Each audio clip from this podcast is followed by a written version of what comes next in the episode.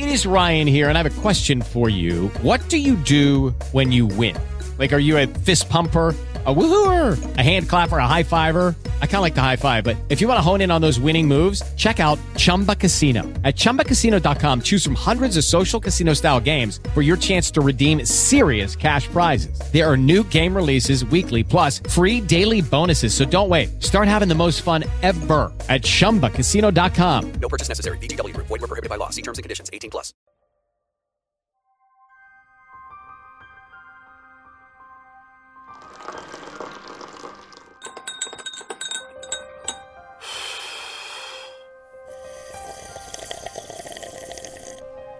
Bienvenidos a Sorbos de Suspenso Podcast.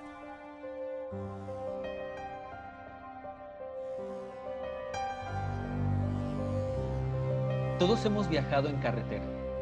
Piensa tú la última vez que te fuiste de vacaciones. Por ejemplo, subiste al coche de la familia y partiste hacia un lugar que te prometía una semana o hasta más de descanso absoluto. ¿Qué podría haber salido mal? Pues en realidad muchas cosas. De buenas a primeras el auto puede fallar, dejarte varada a ti y a tu familia, amigos o pareja a la mitad de la nada. Quizá no sea la gran cosa. Puedes esperar un rato a que llegue alguien, buscar ayuda con tu dispositivo móvil o caminar hasta encontrar a alguien que te ayude. En este siglo no sería fácil meterte en aprietos de esa forma. Pero hace unos cuantos siglos, en medio de la nada, en Escocia, sí era grave, pues escondido en lo profundo de una cueva se encontraba un clan aterrador, que con tal de llenar sus estómagos, eran capaces de desaparecer a los viajeros y, bueno, quédate un poco más y sabrás de qué estamos hablando.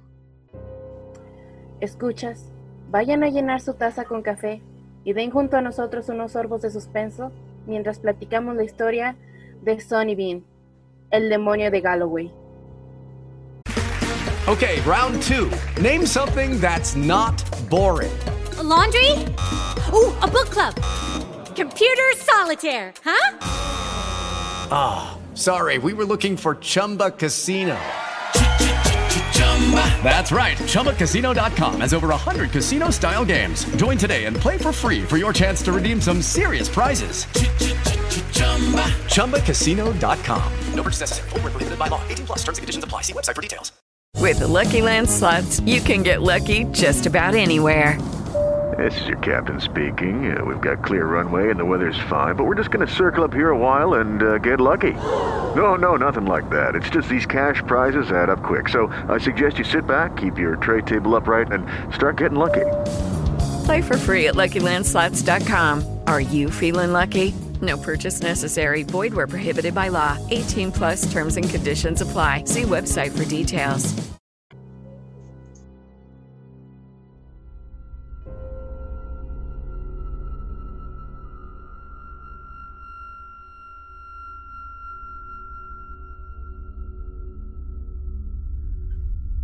Sean todos bienvenidos a este nuevo episodio aquí en Sorbos de Suspenso Podcast. Y pues, ¿cómo han estado? ¿Se acuerdan de nosotros? Porque nosotros nos acordamos de ustedes, aunque ustedes no lo crean.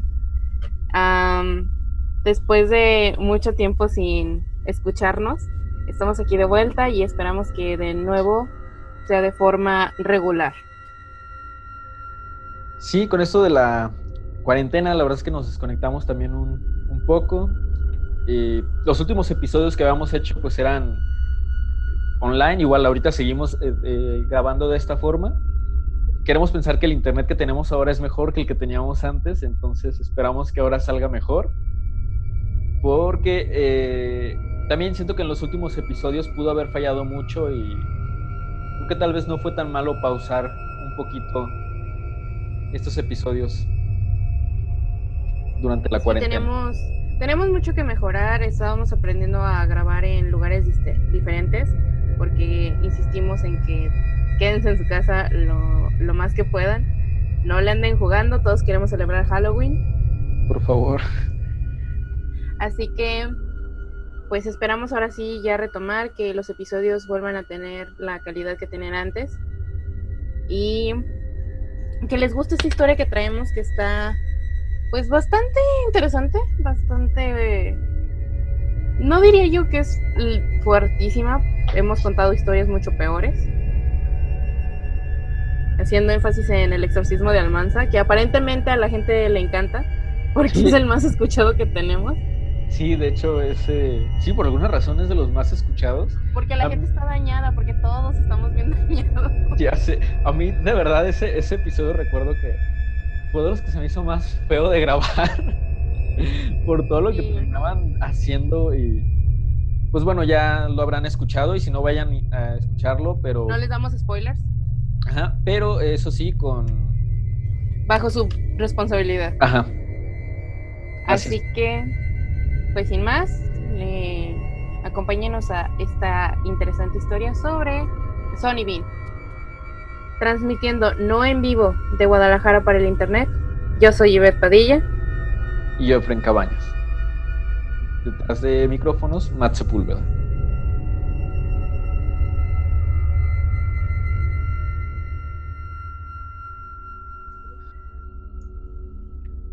En la Escocia del siglo XVI se contaba la historia de un terrible asesino, Alexander Sonny Bean, y su clan caníbal, quienes según la leyenda se alimentaban de la carne de aquellos viajeros que con la intención de, emba- de embarcar hacia Irlanda pasaban cerca de su guarida. Hay distintas versiones acerca de la posible fecha de nacimiento de este personaje. Mientras que unos la sitúan en el año 1390, otros lo hacen en el siglo XVI, durante el reinado del rey Jacobo VI de Escocia. En lo que todos coinciden, sin embargo, es que este individuo nació en East Lothian, una población agrícola a pocos kilómetros de Edimburgo. Bean nunca encajó ni dentro de la comunidad ni en su propia familia, la cual quería que siguiera los pasos de su padre, el panadero del pueblo.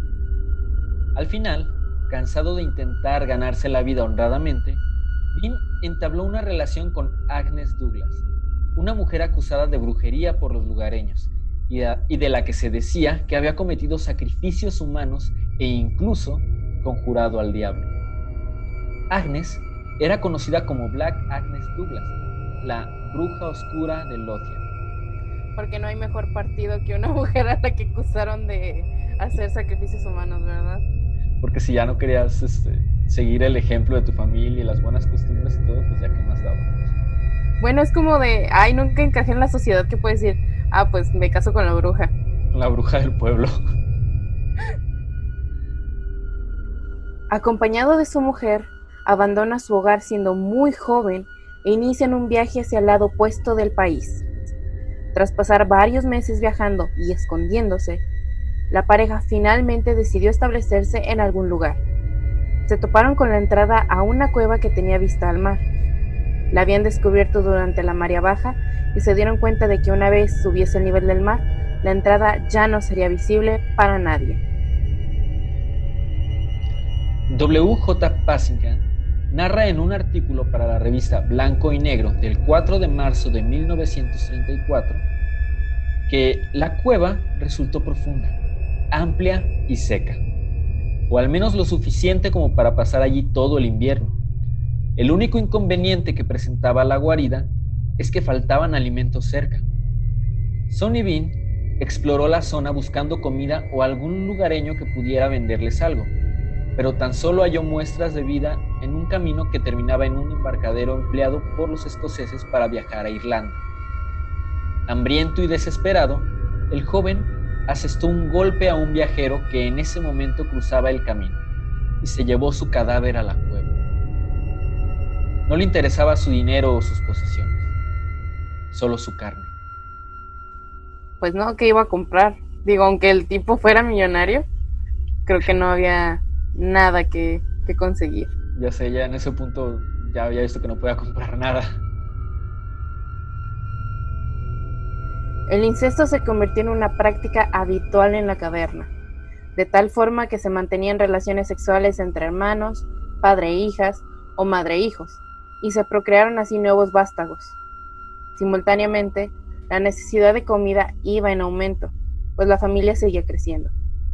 La solución a sus problemas la seguían encontrando los viajantes, a quienes asaltaban, pero además llevaban su cadáver a la caverna donde era devorado. No mencionan si los cocinaban, pero Mm, creo que no, no, no pasaron el recetario de la familia. ya sé. Durante un cuarto de siglo desaparecieron viajeros. Lo único que se encontraba de los desaparecidos eran algunos restos, partes de los cuerpos halladas ocasionalmente en la costa, despojos que los Bin no solían consumir y arrojaban al mar. Estos restos humanos suscitaban las más diferentes teorías. Una explicación era descabellada. Podría ser que los terrenos rocosos estuvieran habitados por hombres lobo o demonios. Porque siglo XVI. Pues mira, te diré, después de leer ciertas cosas en internet durante la pandemia y todo eso, Ah, sí. No olvidemos cómo nos van a quitar el líquido de rodillas para las antenas 5G. digamos que no siglo XVI, sería como humanidad o algo así. Bueno, sí, humanidad. Otra teoría era que los viajantes podrían estar siendo atacados por una manada de lobos. Sin embargo, esta hipótesis no se sostuvo durante mucho tiempo, pues no solo desaparecían individuos que viajaban solos, sino que también grupos de cuatro, cinco o hasta seis personas. Aunque, eso sí, nunca atacaban a más de dos si iban a caballo. Eran muy cuidadosos, asegurándose las posibles vías de escape y nunca dejaban a nadie con vida. Surgió otra hipótesis. Algún posadero debía ejecutarlos mientras dormían y enterrarlos en un sitio aislado para no ser descubierto. Esto ocasionó muchos juicios a inocentes. Lamente- lamentablemente para ellos, la tradición de la época hacía que los torturaran hasta arrancarles una confesión de culpabilidad, tras lo cual eran ejecutados. Porque justicia humana. Me recuerda mucho a las brujas que lanzaban al mar. Que era como de, ah, pues si te mueres eres inocente y si no eres bruja. Y era como de, Ajá. ay, se murió. Bueno, ahorita está con Dios. Ajá, bueno, vamos a enterrarla en Santa pues sí. Sepultura o algo así, Ah, no sé, sí, algo de Santa ese tipo. Sepultura. Ajá. Como, bueno, te ganaste esta bonita cruz en tu tumba o algo así, no sé. Muchos posaderos inocentes fueron asesinados por este motivo y otros tantos abandonaron su trabajo por el temor a hacer los siguientes. Esto ocasionó que la zona se volviese más desierta todavía y el tránsito de mercaderes y viajeros descendiera. Una tarde, un grupo de 30 personas regresaba a casa tras haber pasado el día afuera. Cuando escucharon unos gritos delante de ellos, al llegar al lugar, se encontraron con un hombre que se defendía pistola en mano contra una banda de atacantes de aspecto salvaje. Cerca de él yacía su mujer en el suelo, destripada, mientras algunos de los atacantes le arrancaban pedazos de carne y se la comían cruda. Las mujeres del clan le habían cortado el cuello y bebían su sangre. El hombre, temeroso de correr su misma suerte, se defendía desesperadamente con su pistola y su espada contra una turba de hombres del clan. Los viajeros, atónitos, no podían creer lo que veían. Al ser descubiertos, el clan de los Bin huyó hacia las colinas.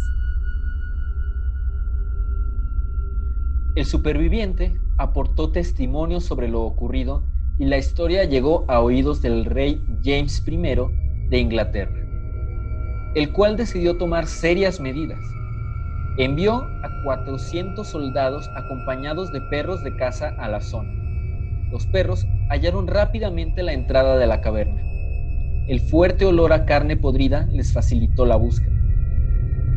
Los soldados penetraron en la cueva siguiendo un pasadizo en forma de zigzag hasta llegar al hogar de los Bin. Ahí encontraron a 48 personas.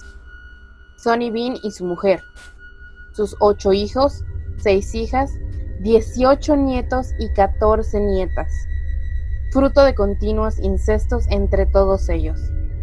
Pero lo peor era que el lugar estaba lleno de cabezas cercenadas, brazos, piernas y demás miembros, amontonados unos sobre otros. Algunos trozos de carne habían sido salados, con la intención de conservarlos para los siguientes meses.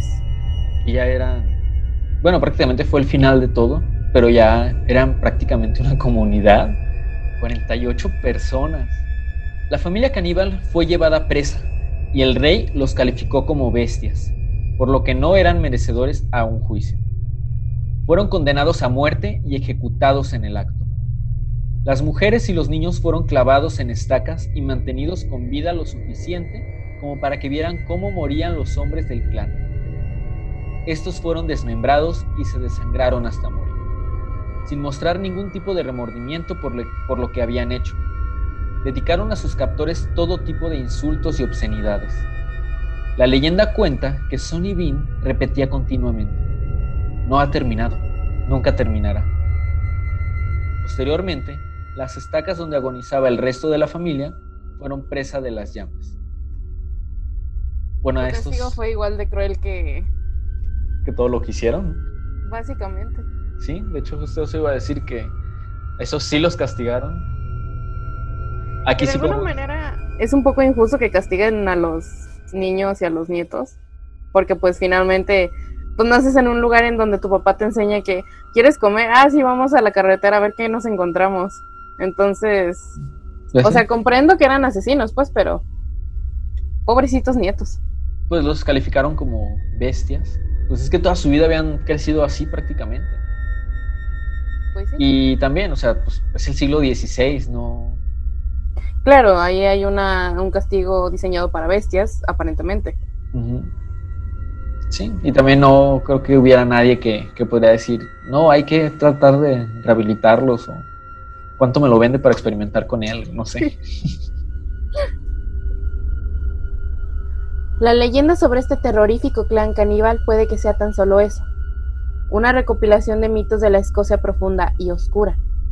Pero lo que sí parece real es que el canibalismo no les era desconocido a los habitantes de la Escocia medieval. La región de Galloway, lugar donde presuntamente sucedieron los hechos, fue, hasta la Edad Media, un lugar especialmente salvaje. De todos modos, es muy posible también que, aprovechando la fama que sus habitantes tenían de gente poco civilizada, la propaganda pro-inglesa creara la leyenda del loco caníbal Sonny Vane, tal como ha llegado hasta nuestros días. La historia permaneció durante siglos e incluso Wes Craven la tomó como base para producir su clásica película de horror, Las colinas tienen ojos, donde una tribu de mutantes antropófagos se esconde en las cuevas y devora a quienes transitan por la carretera. Una De hecho- disculpa, porque no es Wes Craven, es el genio cinematográfico Wes Craven, por favor, más respeto. El viejo este. No te atrevas, eres un genio. bueno, de hecho, no recuerdo, supongo que a lo mejor en algún punto vi esta película, pero la que a mí se me viene más a la mente eh, al escuchar esta leyenda, y creo que la primera vez que escuché sobre, sobre esta leyenda fue más bien en las películas eh, que ya les había mencionado en, en el episodio, en, ¿qué fue? En Diálogos no Nocturnos sobre las películas para ver en cuarentena. Yo creo que deberíamos hacer otro como de unas 20 películas porque esto parece que nunca se va a acabar. Eh, pero fue la, la película de Camino hacia el Terror, que pues prácticamente era, era igual uno- una familia de caníbales que mataban viajeros en medio del bosque. Y bueno, de hecho, como también mencionamos, esta leyenda pues ha variado pues, muchísimo en todos estos años. Incluso cuando estuve haciendo la investigación encontré que había algunas discrepancias según el sitio web al que visitara. Algunos, por ejemplo, decían que Kevin había pues escapado y posteriormente se casó con una mujer X. O sea, no, no decía que pues era con la bruja del pueblo y que desde un inicio se habían ido juntos. Ay, bueno, pero es que la bruja le da más. Lo hace más interesante. Ajá. Decidí incluirla porque sí, así se escuchaba más interesante. Pero bueno, o sea, al final son leyendas que como sabemos con el paso del tiempo siempre se le van y se le van agregando más cosas y algunas otras se van perdiendo. Y pues eso es lo que las hacen leyendas prácticamente. De hecho, hay muchas películas que tienen como que este esta base, ¿no? De los raritos a mitad de la nada. A mí se me vino a la cabeza Masacre en Texas. Sí, que si bien el, el Leatherface fue basado en, en otro personaje que fue Ed, Ed Gein. Ed Gein, Ed Gein. No sé. Ya sé. este, Fue El, el fulano ese, el Don Ed, el Don Eduardo. Este, eh, parte de lo mismo, de que las personas que pasan por ese pueblo o por ese preciso lugar y tienen la desgracia de quedar varados o de encontrarse con ellos, pues terminan teniendo finales bastante, bastante feos. Si conocen otra historia con esta temática, pues compártanla, porque pues uno nunca ve suficientes películas de masacres. Ya sé. Pero sí, de hecho, o, o sea, esta historia se convirtió prácticamente en un clásico también del cine de terror, porque o sea, hay miles de historias que tal cual es, o sea, es un güey que se la pasa en el bosque y que se la pasa matando personas. Ya el hecho de que se las que- coma. Bueno, imaginando que fue cierto, la escena donde el hombre está intentando defenderse y su esposa está siendo devorada frente a sus ojos, creo que sería una escena brutal para, para ver una película. A mí me, me acaba de causar ñañeras, pero, pero pues no lo pueden ver porque audio, ¿no? Sí, de hecho, lo que sí es que siento que la leyenda, sea real o no, creo que está bien hecha porque te da, siento que te da a entender, a lo mejor sí tenía como otras opciones, además de ser caníbal, pero sí te explica como en cier- de cierta forma las razones que tuvo como para este primer asesinato. Comerse a la, a la persona porque no había encontrado más comida, no había encontrado dónde comer. Aunque Yo bueno, si estaba cerca del mar, pues podría haber Sí. pescado, supongo. No hay pescado, pulpo, pepinos de mar, No sé, guácala.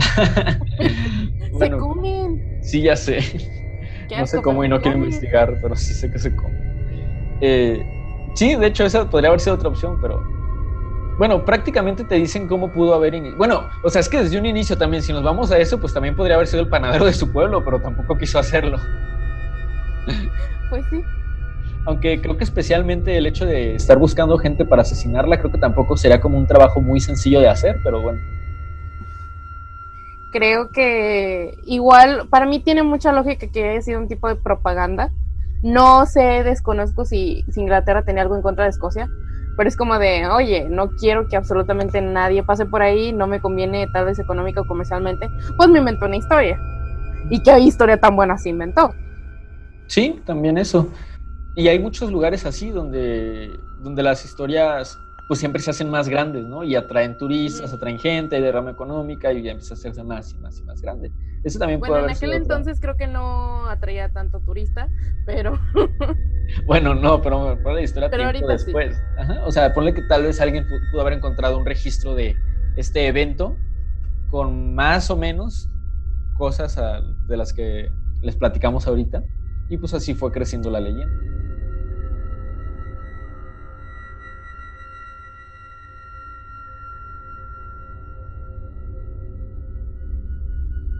Esto fue todo por el episodio de esta semana aquí en Sorcos de Suspenso Podcast. Esperamos que esta historia los haya entretenido e interesado tanto como a nosotros. Este fue el episodio número 19. De hecho, pues recién me estoy dando cuenta de eso. Eh, esperamos que les haya gustado, esperamos que se hayan entretenido. Eh, para los que ya nos escuchan constantemente y estuvieron esperando este episodio, pues una disculpa por tardar tanto en, en subir nuevamente algo al podcast.